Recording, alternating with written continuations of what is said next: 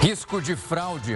Polícia Civil do Rio de Janeiro vai fiscalizar falha na vacinação contra o coronavírus. Flexibilização em São Paulo. Seis regiões voltam para a fase amarela e os bares vão reabrir no final de semana. E você sabe o que é Open Banking? Conheça esse novo serviço de compartilhamento de dados entre os bancos. Medida provisória. Novas regras podem acelerar a compra de vacinas pelo governo brasileiro. E ainda, o voto impresso. Câmara dos Deputados pretende discutir a mudança no sistema eleitoral. Uma ótima noite para você. A gente sempre lembra que essa edição também está ao vivo lá no nosso canal no YouTube e no Facebook da Record News. Mais de 8 milhões de mulheres foram demitidas, isso falando só do ano passado. E algumas iniciativas promovidas por elas ajudaram a tornar essa realidade menos pesada.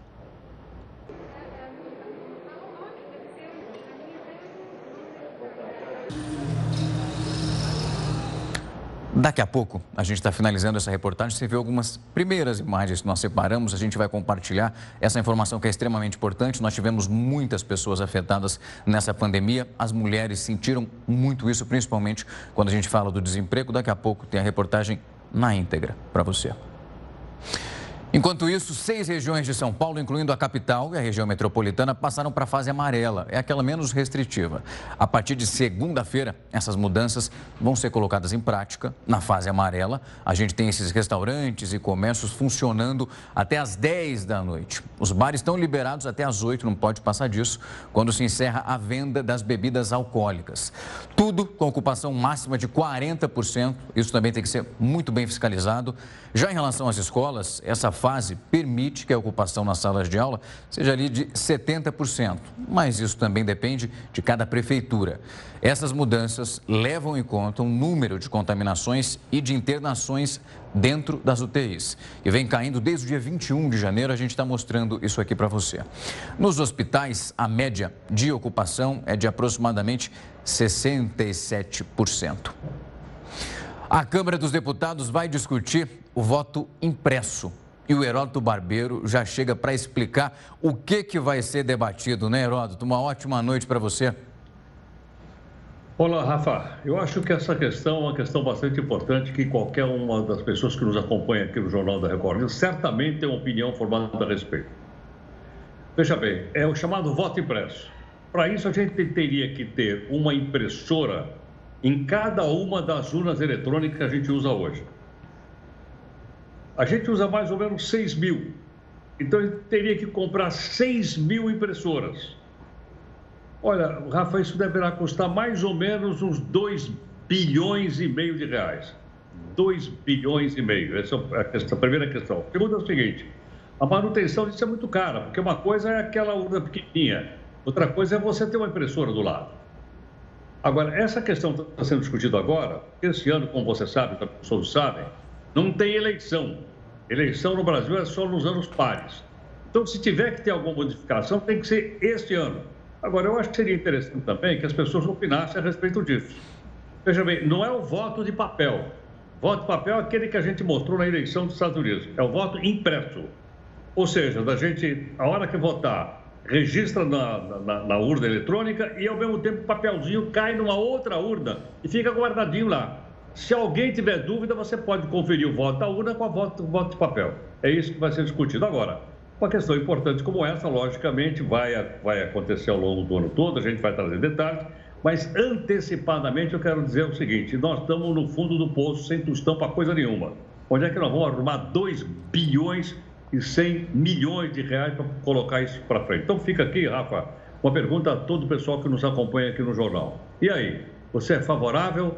Não é favorável? Acha que a urna eletrônica pode ser fraudada? Não pode? pode usar as nossas redes sociais aqui da Record News e mandar a sua opinião, viu, Rafa?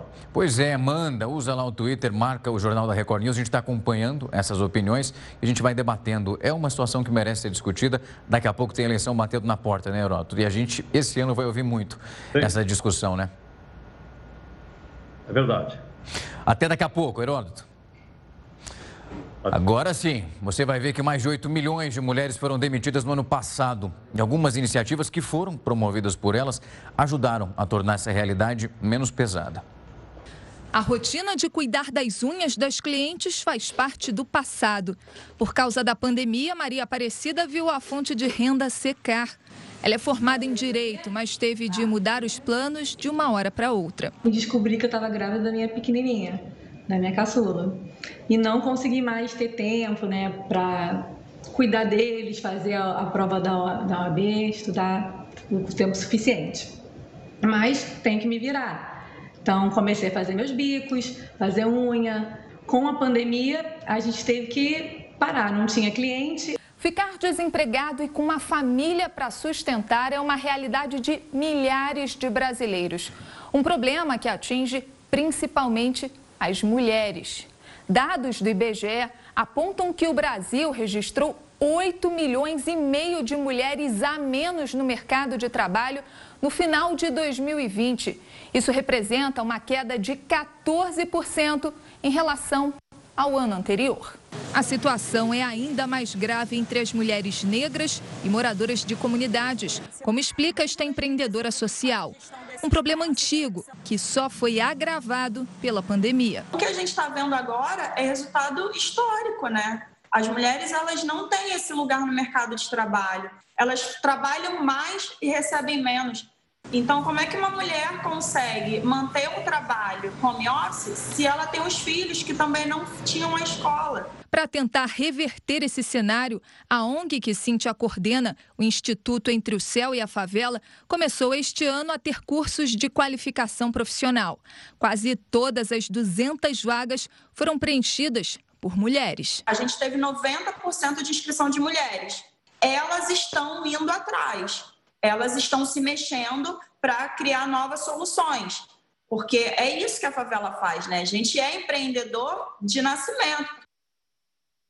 A Visa recebeu já um pedido de autorização para estudos da fase 3 da vacina indiana Covaxin. A gente vai direto para Brasília conversar com o repórter Clébio Cavagnoli. Boa noite para você, Clébio. O que, que vai acontecer a partir desse momento? Olá, Rafael, boa noite. A Anvisa vai analisar fatores como a segurança e eficácia da vacina, além da quantidade de voluntários para decidir se aprova os estudos. A resposta deve ser comunicada à importadora Precisa Medicamentos até quarta-feira. A empresa fechou um acordo de cooperação científica com o Instituto Israelita Albert Einstein para o estudo de fase 3 da vacina Covaxin, que é produzida pelo laboratório indiano Bharat Biotech. A empresa vai pedir, portanto, o registro da vacina para o Plano Nacional de Vacinação. E agora há pouco, o Ministério da Saúde anunciou que negocia a compra de 20 milhões de doses da Covaxin depois de todos os trâmites de aprovação junto à Anvisa. Rafael. Obrigado pelas informações, Clébio. Semana que vem tem expectativa, né, da volta aí das aulas. Só que os professores da rede estadual e municipal aqui de São Paulo devem entrar em greve contra essas aulas presenciais. Essas decisões foram anunciadas hoje à tarde. Os professores do estado decidiram não voltar com as aulas presenciais marcadas para serem retomadas já agora, na próxima segunda-feira. Eles querem permanecer no trabalho que é remoto e estão reclamando da falta de estrutura nas escolas para receber os estudantes nesse primeiro momento. Já os servidores da prefeitura estão pedindo para que eles sejam vacinados contra a Covid-19. Se isso não acontecer, a categoria pode anunciar uma greve a partir então da próxima quarta-feira. A Secretaria de Estado de Educação disse que tomou todas as medidas de segurança e que vai buscar as medidas judiciais cabíveis, além de descontar esses professores que não justificarem as faltas. Já a Prefeitura de São Paulo afirmou que não foi comunicada, pelo menos até esse momento, da decisão tomada por eles. Vamos mudar um pouco de assunto para falar de economia e algo que vai te afetar futuramente aí. Depois do Pix, chegou a hora do Open Banking ser implantado aqui no Brasil. Para entender como funciona esse sistema financeiro, nós convidamos o Denis Nakazawa, que é especialista nesse assunto, para conversar comigo e com o Heródoto. Os dois já estão aqui na tela. Denis, obrigado pelo tempo e a disponibilidade. Já vou lançar a minha primeira pergunta que é de fato para entender o funcionamento dessa plataforma e explicar para quem está em casa. Muito se falava do Pix e agora muito está se falando desse outro novo modelo que está chegando no mercado. Sim. Não, o sistema bancário hoje ele é predominantemente fechado. Né? Então, cada instituição bancária tem seu grupo de clientes, né? vende produtos, serviços, mas a informação fica ali dentro. Né? Não tem nenhuma obrigatoriedade de você compartilhar essa informação com, com outros bancos. Então, com a implantação do, do Open Bank, isso vai mudar. Então, é, os bancos, né, as instituições financeiras, elas vão ser obrigadas a disponibilizar a informação e o produto e o serviço para quem o consumidor decidir. Então tem uma mudança aí de, de, de, poder de decisão, né? Acaba empoderando muito mais o consumidor, né? Eu vou dar um exemplo, né? Por exemplo, pode surgir aplicativos, né? Que se você der a permissão para ele e você tiver três contas, ele vai em cada um dos bancos, pega o extrato, pega a movimentação, consolida para você. Você vai poder fazer transações financeiras nesse aplicativo, sem ter que ir na agência de cada um desses três bancos, sem ter que entrar no call center, né? Vai ser tudo através desse aplicativo, né? Tem um, tem um potencial de, de impacto bem grande. Denis, do ponto de vista do correntista, da pessoa que tem conta no banco, é, esse Open Banking vai aumentar a concorrência, vai derrubar o preço das tarifas do serviço. Há esse lado também a ser considerado ou não? É, provavelmente vai, vai estimular a concorrência, né? Porque, primeiro, que vai ficar mais fácil, os produtos vão ficar padronizados. Né? Então, você vai poder comparar melhor é, cada um dos produtos. E, segundo, que a partir do momento que você tiver essa facilidade de fazer transações de uma aplicação de outra, é, provavelmente né, as, as, instituições financeiras vão, ter, vão acabar competindo entre elas. Né? Então é esperado é, realmente um, um aumento de competição e uma redução de preço para o consumidor. Denis, quando a gente fala de compartilhamento de dados, algumas pessoas sentem uma forma de arrepio, né? Essa explicação sua, você falava dessa possibilidade de compartilhamento para diferentes instituições que podem analisar, criar um perfil seu, te oferecer algum produto de acordo com suas condições financeiras. A gente teve recentemente, no comecinho dessa semana, uma denúncia de vazamento de dados, inclusive de pessoas que já tinham morrido. E aí, quando a gente fala de um processo como esse, temos o seu lado benéfico, mas causa uma certa preocupação. Esse ato de proteger os dados, a partir do momento que eu autorizo um aplicativo utilizar, no caso desse que nós estamos falando agora, coloca em risco, em algum momento, a pessoa que dá esse aval, dá essa liberação? É, o, Open Bank ele está sendo implementado de uma forma, é, foi lançado lá atrás, então o mercado financeiro ele teve tempo né, para se preparar e tem regras muito claras a respeito disso desde criptografia né, da informação, desde regras de autenticação, para ter certeza que Rafael e Heródoto são eles mesmos. Né? Então, tem toda uma série de, de segurança que estão sendo desenvolvidas. Né? Na verdade, agora, nessa semana, elas foram todas colocadas na, na rua. Mas é, já é um processo já de muito tempo de preparação de todo o mercado. Agora, Denis, Open Bank é uma invenção brasileira ou isso já existe em outros países do mundo, já foi testado, funciona, não funciona? Que notícia você tem sobre isso? É, é, não, não, é uma, não é uma, uma novidade vai, brasileira, né? já existe. O pioneiro é, foi lá na Europa, particularmente a Inglaterra. Já tem alguns anos ali o Open Banking funcionando. E ali é, teve um, um, comportamento que começou pequeno, mas depois aquilo é, cresceu muito rápido até exponenciar, né? Que eu acho que tem a ver com, com adesão, né? As pessoas elas elas vão precisar confiar é, cada vez mais nos aplicativos, né? Então imagina, se você está dando permissão para um, um aplicativo, ele vai centralizar toda ou parte da sua vida financeira. Então, para fazer isso, você tem que ter muita confiança naquele aplicativo, né? Denis, obrigado pela disponibilidade para trazer todos os esclarecimentos. A gente está falando de uma plataforma nova que as dúvidas vão aparecendo, é natural que isso aconteça, mas é bom trazer um especialista para deixar o pessoal mais calmo e entender todas essas funcionalidades, benefícios e também tirar as dúvidas. Obrigado pelo tempo e a disponibilidade. Para evitar as aglomerações, a Prefeitura do Rio de Janeiro proibiu a saída de blocos e também desfiles de escolas de samba no Carnaval. Essa regra vai do dia 12 até o dia 22 de fevereiro. Quem descumprir esse decreto pode responder por crime contra a saúde pública. E saques de até R$ 1.100 do PIS-PASEP foram antecipados pelo governo para o dia 11 de fevereiro. No próximo bloco, eu vou contar para você quem tem direito a receber esse dinheiro. Não sai daí, que é rápido. O Jornal da Record News está de volta já para falar das falhas na aplicação das vacinas contra a Covid-19 que vão virar caso de polícia no estado do Rio de Janeiro. O Ministério Público e a Secretaria Estadual de Saúde se reuniram para discutir esse assunto. A gente vai ao vivo para o Rio de Janeiro conversar com o repórter Pedro Paulo Filho para falar que falhas são essas. Boa noite para você, Pedro. Olha, Rafael, as falhas vão desde a aplicação da segunda dose em quem sequer recebeu a primeira, justamente para antecipar o cronograma da vacinação e pular na frente de quem ainda está esperando, até a distribuição de doses excedentes para pessoas fora da lista prioritária. Rio de Janeiro já tem até agora mais de 260 mil doses aplicadas em todo o estado. Boa noite para você, boa noite a todos. E esses problemas, eles foram discutidos por mais de duas horas hoje, como você disse, em uma reunião entre o Ministério Público e a Secretaria Estadual de Saúde.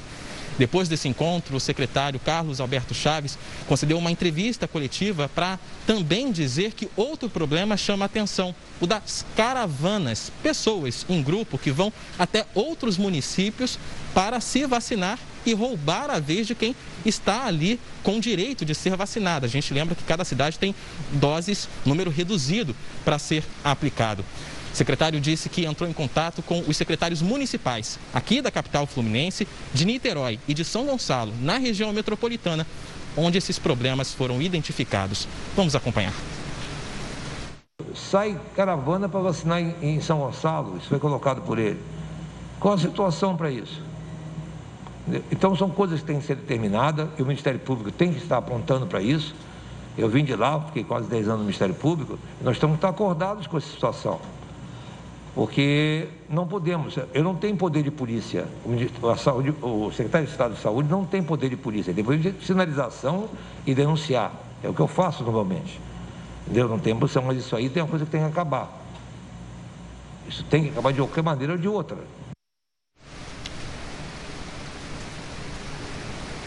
Bom, o secretário estadual de saúde disse que esses casos, quando identificados, serão punidos e servirão de exemplo.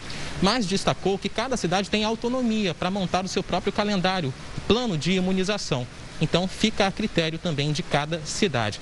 Bom, e aí, Rafael, enquanto a gente vê pessoas se aproveitando dessas falhas para tentar passar à frente das outras, o Rio de Janeiro vai contabilizando cada vez números mais tristes da pandemia do novo coronavírus. Ontem, por exemplo, a capital fluminense passou São Paulo no número total de óbitos desde o início da pandemia. A gente lembra que a capital fluminense tem cerca da metade da população paulistana. E hoje, a cidade do Rio de Janeiro já registra, até hoje, no caso, mais de 190 mil casos do novo coronavírus. Em relação ao número de mortes, chegamos hoje a 17.627 óbitos pela doença. Rafael. É muita coisa. Pedro, obrigado pelas informações. A gente vai continuar acompanhando de perto a situação aí do Rio de Janeiro e toda essa operação que está sendo feita. Obrigado pelas informações. E saques de até R$ 1.100 do PIS-PASEP foram antecipados pelo governo já para o dia 11 de fevereiro. A repórter Giovana Rizardo tem mais informações. Boa noite para você, Giovana, e conta quem pode ter acesso a esse dinheiro. Oi, Rafael. Boa noite para você e a todos. Tem direito ao saque os empregados de empresas privadas nascidos em maio e junho e funcionários públicos com inscrição de final 8 e 9 no PASEP. O Ministério da Economia também definiu que os empregados de empresas privadas que são correntistas da Caixa vão receber o abono direto na conta a partir do dia 9 de fevereiro. O mesmo vale para funcionários públicos que são correntistas do Banco do Brasil. Vão poder sacar o dinheiro as pessoas pessoas que trabalharam com carteira assinada ou como funcionário público em 2019 e receberam em média até dois salários mínimos por mês. Giovana Rizardo para a Record News. Obrigado pelas informações, Giovana. E mais de 20 milhões de brasileiros tiveram aquele reajuste anual nos planos de saúde suspenso, quando a gente fala ali do período de setembro e dezembro do ano passado, por causa dessa pandemia. Mas o alívio durou pouco e a conta chegou. Assim que o ano começou, os boletos de cobrança chegaram e todos reajustados. O Eduardo levou um susto daqueles. Até o ano passado, ele pagava R$ 1.021 na mensalidade do plano. Mas como completou 59 anos, A operadora aplicou o reajuste automático da faixa etária e ainda incluiu os valores congelados de 2020. É muito difícil é, você se deparar com contas como essas, né? Que você, de repente, está acostumado a pagar um valor e, de, e sobe assim exorbitantemente, você fica sem saber o que você vai fazer, né? O reajuste dos planos de saúde fez as reclamações dispararem. Em janeiro de 2020, foram apenas nove. No mês passado, 962 consumidores se queixaram dos reajustes abusivos. A alta dos preços, considerando apenas os dados oficiais, chega a quase 50%. Mas, de acordo com o PROCON, há casos em que o aumento nos planos de saúde passa de 100%. E num cenário de crise sanitária e econômica sem data para acabar, a situação torna-se praticamente insustentável para muita gente. Para verificar os valores cobrados e eventuais abusos, o IDEC, Instituto Brasileiro de Defesa do Consumidor, disponibiliza uma calculadora em seu site. Mas para a diretora executiva do Instituto, nada justifica o aumento dos planos de saúde em plena pandemia é uma situação de abusividade, onde há um, um, está se aproveitando de uma situação extrema de vulnerabilidade dos consumidores nesse momento. Das 27 unidades da federação, 18 reelegeram os presidentes das assembleias legislativas. A gente vai chamar mais uma vez para essa conversa o Heródoto, que tem mais detalhes sobre essas reeleições. Heródoto. O Rafa, Todos os nossos amigos que acompanham aqui o Jornal da Record News acompanharam também a tentativa do Rodrigo Maia e do Alcolumbre de se reelegerem um presidente da Câmara outro presidente do Senado. Aí veio o Supremo e disse: não, não, não, não pode. Só pode na mesma legislatura. Legislatura diferente não pode. Como teve eleição, é legislatura diferente. O que aconteceu?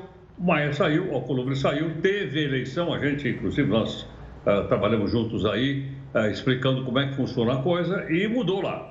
Agora, o que chama a atenção é o seguinte: nas assembleias legislativas estaduais, nós somos 26 estados, mais do Distrito Federal, em 18, como você lembrou agora um pouquinho, o pessoal se reelege e não tem, não tem nada. Mas escuta, como é que é? A lei vale só para o Poder Federal, não vale para, para o Poder Estadual, não vale na Assembleia Legislativa? A gente precisa ter um acerto nisso aí. Por que razão? Porque, obviamente, algumas pessoas estão no poder tanto tempo e viraram uma verdadeira dinastia. O cidadão, acho que não é presidente da Assembleia, ele é rei da Assembleia. Olha, é, eu vi lá no Poder 360. No Piauí, por exemplo, um deputado chamado Temistocles, não é grego, ele é do Piauí. Ele está há 16 anos como presidente da Assembleia e foi reeleito de novo. Quer dizer, o homem deverá ficar uns 18 anos, vai, vai, vai, vai, vai ter maioridade como presidente da Assembleia Legislativa do Piauí. No Paraná tem um cidadão chamado deputado Ademar Tariano, está seis anos lá no cargo. No Rio Grande do Norte, o deputado Ezequiel Ferreira está seis anos lá no cargo. E em Santa Catarina, o deputado Luciano Bispo está seis anos no cargo. Eu escolhi aqui os mais votados, os que estão mais tempo lá, para chamar a atenção exatamente das pessoas a respeito disso. Como é que é? Vale para todo mundo? Não vale? A decisão do Supremo não se aplica a todo o país? A impressão que eu tenho agora, Rafa, é que as, os partidos que se sentirem prejudicados vão bater na porta do Supremo e dizer, não, não, espera um pouquinho aí. Nós queremos que a regra seja aplicada da mesma forma para que haja o quê? Para que haja alternância do poder. Porque, Rafa, parece o seguinte, a hora que o cara senta numa cadeira dessa, ele passa a cola para não levantar nunca mais dela. Pois é, aquela cola que a gente conhece muito bem aqui, que gruda e não sai nunca mais, vira rei, né? Vira dono aí da cadeira. Heródoto, até daqui a pouco, tem entrevista para a gente falar ainda daqui a pouco, a gente volta também para discutir outros assuntos. Até já. E novas regras podem acelerar a compra de vacinas pelo governo brasileiro. É o que você vai entender exatamente no próximo bloco. E a Anvisa está no meio dessa polêmica. Não sai daí. O Jornal da Record News está de volta para tocar num assunto que está tomando conta de todos os noticiários. Os parlamentares estão trabalhando para incluir medidas provisórias enviadas para o Congresso, que são aqueles artigos que podem facilitar a compra das vacinas. Uma das medidas já está na mesa do presidente Jair Bolsonaro. Sobre esse assunto, nós convidamos para conversar agora a doutora Carla Carvalho. Ela que é advogada especialista em direito médico, já aparece aqui na nossa tela, e o Heródoto também que faz essa entrevista junto com a gente. Doutora, obrigado pelo tempo e a disponibilidade. Eu já lanço a minha primeira pergunta. Nós temos já uma medida provisória, como eu falei, aí na expectativa do presidente da República assinar ou não. Essas medidas, elas envolvem um processo de uma quantidade de dias bem menor, para que a Anvisa analise, claro que depois de visto por outras agências, os resultados das vacinas, como a russa, que possivelmente pode entrar nesse processo todo, e outras que já foram analisadas por outras agências. A Anvisa já falou que não acredita nessa possibilidade, que precisa de mais tempo. Isso entra em conflito, essa possibilidade de o governo federal colocar uma intervenção dentro da Anvisa? Bom, boa noite a todos. Sim, nós temos aí um potencial conflito que pode chegar mais uma vez no judiciário, né, no STF, para ser resolvido, porque estamos mais uma vez discutindo uma, é, uma certa intervenção política numa decisão, numa questão que tem natureza eminentemente técnica. A Anvisa, como bem se posicionou hoje, ela precisa de um pouco mais de tempo para conseguir fazer uma avaliação para dizer que essa vacina, que passou por estudos fora do Brasil, claro, elas, estamos falando de vacinas que têm mostrado eficácia, segurança, mas que ela também tem segurança para aplicação na nossa população, com as nossas peculiaridades. Então, é uma intervenção que é política e que às vezes descura dos aspectos técnicos que tem que prevalecer na hora dessa análise. Por mais que nós estejamos aí ansiosos pela vacina, não é isso? Pois é. Agora, Carla, é, a gente já viu várias discussões no âmbito do Poder Judiciário de pessoas que queriam algum medicamento no Brasil, mas não podia ser vendido no Brasil porque, não, mas peraí, esse medicamento ele foi aprovado lá no FDA americano, ele foi aprovado lá no sistema europeu. E por que, que não pode vender no Brasil? Tem que passar pela Anvisa. Sem o aval da Anvisa, esse medicamento não poderia ser vendido nem comercializado no Brasil. Mas parece que agora a pressão provocada pela pandemia, especialmente pelas vacinas, parece que está tá, tá tentando haver uma mudança. Essa mudança é de ordem técnica ou é de ordem política? Temos aí uma mistura, não é isso, entre as questões técnicas e as questões políticas agora nesse contexto da pandemia. Sim, a gente tem esse fenômeno que a gente até cunhou um nome no direito, que é judicialização da saúde, né? e que muitas vezes a gente chega a, a ver decisões no judiciário em casos isolados em que certos medicamentos, certos tratamentos que não foram ainda aprovados no Brasil são deferidos. Mas há uma, um progressivo entendimento, especialmente nos tribunais superiores, a gente teve decisões importantes nos últimos anos, tanto no STF quanto no STJ, que tem condicionado esse fornecimento à aprovação da Anvisa. E seria sempre muito excepcional uma situação em que se é, é, é, permitiria, não é isso, o fornecimento sem aprovação da Anvisa. E aqui a gente ainda tem uma, algo é, é, que tem muita relação com o que foi falado. Veja que é, na norma que hoje está valendo, a Anvisa tem aproveitado os pareceres técnicos, as aprovações, justamente nesses órgãos semelhantes né, da vigilância sanitária da Europa, uh, dos Estados Unidos. A gente tem uh, algumas agências reguladoras que têm normas parecidas, é uma espécie de alinhamento dos critérios técnicos de aprovação. Então, há também uma diferença entre certas agências reguladoras. Então, é, é difícil a gente simplesmente passar por cima da Anvisa é, é, dando chancela para uma decisão que foi tomada num outro país, conforme os critérios daquele país, quando a gente tem o nosso órgão técnico, não é isso? E agora não é um caso isolado, nós estamos falando de uma vacina que vai ser dada para todos os brasileiros, de várias vacinas, aliás, que temos aí desespero, uma necessidade disso, mas que precisamos de cuidar da saúde pública de uma maneira ampla, para também não chancelar vacinas que eventualmente não têm a qualidade que é preceituada pelo nosso órgão técnico. Doutora Carla, hoje o líder do governo no Senado disse numa entrevista que eles dariam uma dura na Anvisa e que a partir desse momento não deveria acontecer essa, essa demora para a liberação e também o processo da vacinação. A Anvisa já rebateu, dizendo que as coisas não funcionam dessa forma e que eles vão fazer de tudo para que o protocolo correto seja mantido. Se o presidente assina, assina, essa medida provisória, onde há uma diminuição nesse tempo para avaliação da documentação, e a Anvisa não concorda com isso, como ela recorre? Como não cumprir o que ela acredita não ser correto? Bom, deveria haver efetivamente, provavelmente, um apelo ao STF para que ele é, discuta aí que houve uma supressão da competência que é da Anvisa com fundamento na própria Constituição. Acredito muito mais que a, a, o apelo vai ser distinto, que a Anvisa vai trabalhar junto ao governo federal, afinal ela é um órgão ligado ao governo federal para que ele não aprove a medida provisória da forma como ela está passando, não é isso? Acho que deve haver um alinhamento nesse sentido e uma compreensão que os prazos que estão sendo propostos são incompatíveis com uma análise mínima para que essas vacinas sejam aceitas dentro do nosso país com a segurança adequada e não exponham a nossa população a risco.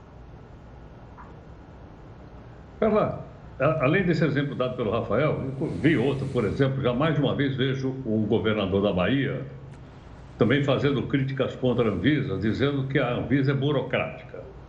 Agora, caso isso tudo vá à frente, é provável que mais uma vez vá parar tudo lá no Supremo Tribunal Federal e fique na mão então dos juízes do Supremo Tribunal Federal saber se pode ou não pode ser liberado a, a vacina nessas condições, nessa situação? Acredito que sim. Dessa vez, eh, nós estamos vendo que esse movimento, a, a, a, mudança, inclusive, do texto original da medida 1003, não é isso? Ela veio do Congresso, não foi algo que veio da iniciativa do Planalto. E a gente ainda vai ver como é que o presidente da República ele vai se comportar no sancionamento ou não e se, eventualmente, se ele vai vetar, se esse veto vai ser derrubado. Mas o fato é que essa questão ela pode, mais uma vez, chegar no STF e, de uma certa forma, pelo, pelo que a gente já tem visto do posicionamento do STF é, no decorrer dessa pandemia, e nem falo apenas da pandemia, a gente já tem uma linha histórica do STF é, em relação a essas intervenções, especialmente do Congresso nas decisões que são da Anvisa, a gente tem decisões anteriores do STF que tratam, como por exemplo, não sei se o público lembra, daquela pílula do câncer que foi lá assunto em 2015 e depois de ser feita uma lei que falava que ela poderia ser distribuída, o STF suspendeu a eficácia dessa lei. Então, é, é, é algo que a gente tem entrado em conflito, porque a gente está colocando no STF é, é, uma fé ou, ou, decisões que são muito importantes que deveriam ser feitas dentro do executivo de forma mais tranquila, não é isso? Mas provavelmente, se essa medida provisória for levada adiante da forma como está hoje, colocando em risco mesmo uma aprovação segura pelo órgão técnico, isso deve ser levado mais uma vez ao STF, que provavelmente vai chancelar o órgão técnico é, com base nas evidências científicas que devem ser provadas para que uma vacina seja colocada em circulação no nosso país. E a gente vai continuar acompanhando, porque muita coisa, tem muita água para rolar até essa decisão acontecer, principalmente agora ali no comecinho da semana seguinte. Doutora Carla, obrigado pelo tempo e a disponibilidade para trazer esses esclarecimentos para a gente. Uma ótima noite para a senhora e obrigado pela disponibilidade. O Ministério Público Federal formalizou uma denúncia contra a desembargadora afastada do Tribunal de Justiça do Amazonas, Encarnação Salgado, além de outras 14 pessoas pela venda de decisões judiciais por uma facção criminosa. Esse órgão pede a condenação do grupo por corrupção e também organização criminosa. E, de acordo com a Procuradoria, a desembargadora cobrava propinas de até 200 mil reais para soltar os traficantes. Para fazer essa operação, os advogados escolhiam as datas específicas para ajuizar as petições. Assim, eles conseguiam garantido que esse pedido fosse analisado por ela, a encarnação. Em alguns casos, o Ministério Público afirma que atestados médicos falsos foram apresentados pelos advogados para justificar esse pedido de conversão de prisão preventiva para domiciliar. E um juiz comemorou a aposentadoria de uma maneira bem inusitada. No próximo bloco eu vou mostrar para você exatamente o que aconteceu e essa história completa. Não sai daí. JR News está de volta. A gente sabe que o preço do combustível é uma surpresa sempre. Mas como de fato eles são calculados? Para explicar para a gente tudo isso em detalhes, eu vou chamar de volta o Heródoto. Heródoto, é um cálculo ali que varia de petróleo, tem coisa envolvida nesse processo todo, né? Tem. Rafa, vamos olhar juntos as telinhas para ficar bem fácil para o nosso público entender o seguinte. É, um litro de gasolina ou um litro de diesel, ok? O consumidor paga 100%. Você vai na bomba e aquele carrão que você tem, você bota aquela gasolina envenenada no seu carrão, que eu estou sabendo. Então não é? Às vezes. E, e o, o, pessoal coloca diesel também naquela caminhonete, no caminhão e tal por aí afora. Então 100% do preço. Vamos lá. Bom, você vai dizer o seguinte: quem é que produz isso? Quem produz isso é a Petrobras, por enquanto. Né? Por enquanto é só a Petrobras.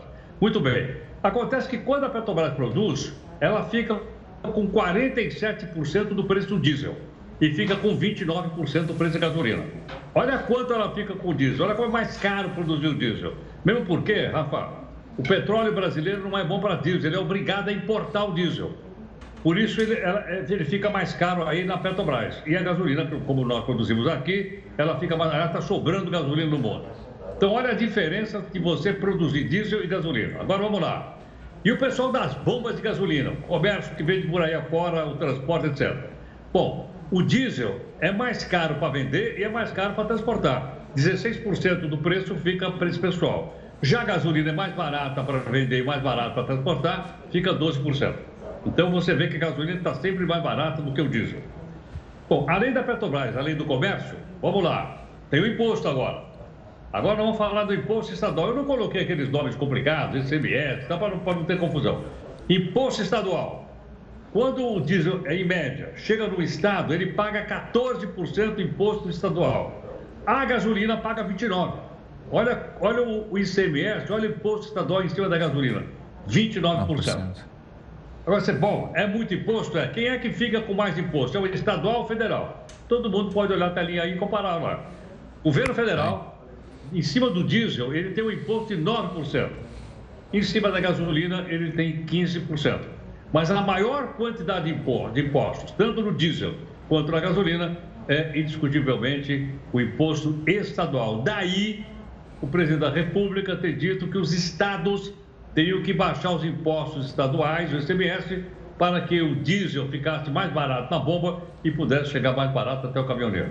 Bom, é lógico, você deve saber, os os governadores não gostaram da ideia, porque, logicamente, eles não vão querer perder né, a arrecadação. Mas essa é a discussão, esse é o debate, Rafa, que vai, inclusive, seguir pela semana que vem afora. Pois é, os governadores não estão querendo segurar essa bomba no colo aí, não. Perder essa entrada, porque compensar um trabalho desse não é tarefa fácil, não, Herói. Tem bastante coisa, né? Você mostrou a porcentagem ali explicando, faz diferença ali na hora de fechar a conta. Heródoto, valeu, obrigado pela participação no Jornal de hoje. Segunda-feira estamos aí de volta, hein? Bom descanso, bom final Tamo de aí, semana. Sem, sem dúvida. Até. Agora a gente vai direto para Belém, lá no Pará, porque o repórter Felipe Nobre tem as informações sobre a nova variante do coronavírus no estado do Pará. Boa noite para você, Felipe. Boa noite, Rafael. O exame que detecta a nova variante foi realizado em 80 pessoas. Oito delas testaram positivo, sendo cinco pacientes de Manaus que vieram para a capital paraense e outros três moradores do estado. De acordo com os estudos, a nova cepa, como é conhecida, é um tipo de mutação do vírus ainda mais transmissível.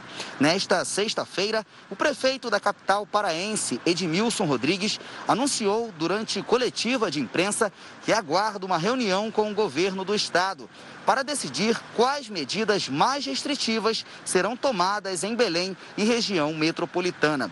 Não está descartada uma possível retomada do regime de lockdown. No Pará, já são quase 340 mil casos de coronavírus e cerca de 7.700 mortes em decorrência da doença. Felipe Nobre, para a Record News. Obrigado pelas informações, Felipe. O Laboratório Central de Saúde Pública da Bahia também identificou 10 casos da variante do coronavírus encontrada em Manaus. 32 testes foram analisados e esses são os primeiros diagnósticos em território baiano. Você vai ver agora que uma família é suspeita de vender carnes de cortes nobres que eram resultado de um roubo de cargas. Cinco pessoas foram presas. Os mandados de prisão aconteceram em Brasília e Goiânia. Pai, três filhos e o genro que comandavam a rede de frigoríficos, suspeita do roubo de cargas de carnes, foram detidos. As investigações começaram depois de um roubo em Cocalzinho, no interior de Goiás. Que nós tínhamos no nosso banco de dados é, informações dessa, dessas pessoas em outras investigações, nós conseguimos diligenciar em supermercados de, do Distrito Federal e localizar dentro desses supermercados esses produtos que estavam, estavam sendo comercializados. De acordo com as investigações, a rede de frigoríficos familiar funciona em Taguatinga, no Distrito Federal. Especialista em carnes nobres e com mais de 20 anos de mercado, não levantava suspeitas. As cargas roubadas eram levadas para uma das unidades e tinham as embalagens trocadas. As outras filiais eram responsáveis responsáveis pela emissão de notas fiscais frias. O esquema já durava pelo menos três anos e causou um prejuízo de cerca de 12 milhões de reais. A polícia apreendeu caminhões, caminhonetes e notas fiscais que devem confirmar a lavagem de dinheiro dos roubos de cargas e até de tráfico de drogas. Funcionários dos frigoríficos que foram vítimas seriam informantes da organização criminosa. Uma imagem inusitada chamou atenção nas redes sociais essa semana. O juiz Bartolomeu Correia Lima Filho. Ele apareceu entrando no mar de terno, isso lá na Paraíba. Você consegue imaginar o motivo dele estar vestido dessa maneira? Aí entrando na água, você vai ver, olha, vai uns pouquinhos. O Bartolomeu estava comemorando a aposentadoria dele, doutor Bartolomeu, né? O juiz disse que fez tudo o que podia pela magistratura durante 25 anos resolveu fazer isso para marcar o momento que ele diz, tem certeza absoluta que essa imagem agora vai ficar registrada na memória de todo mundo. Vai, é diferentão, estava ali nesse terno que deve ter usado, não durante 25 anos, mas boa parte desse período todo, vai se despedir, resolveu tomar aquele banho de mar e aí, ó, tibum. E com a pandemia, conhecer lugares novos é algo que ficou só para o futuro, né? Mas em Florianópolis, um shopping está promovendo um evento com 20 cenários que são completamente diferentes, que vão levar os clientes para lugares inusitados.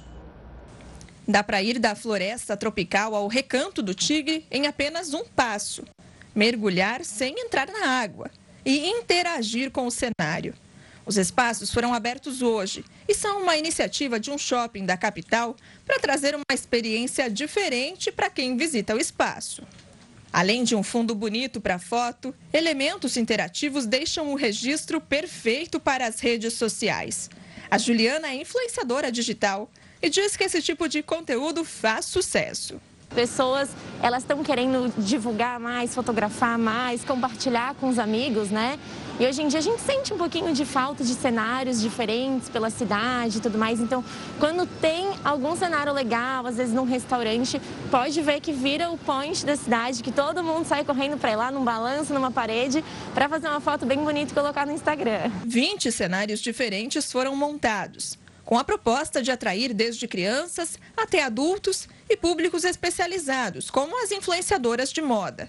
Para incentivar o compartilhamento dos registros, o shopping vai divulgar em tempo real um ranking com os registros que fizerem mais sucesso na internet.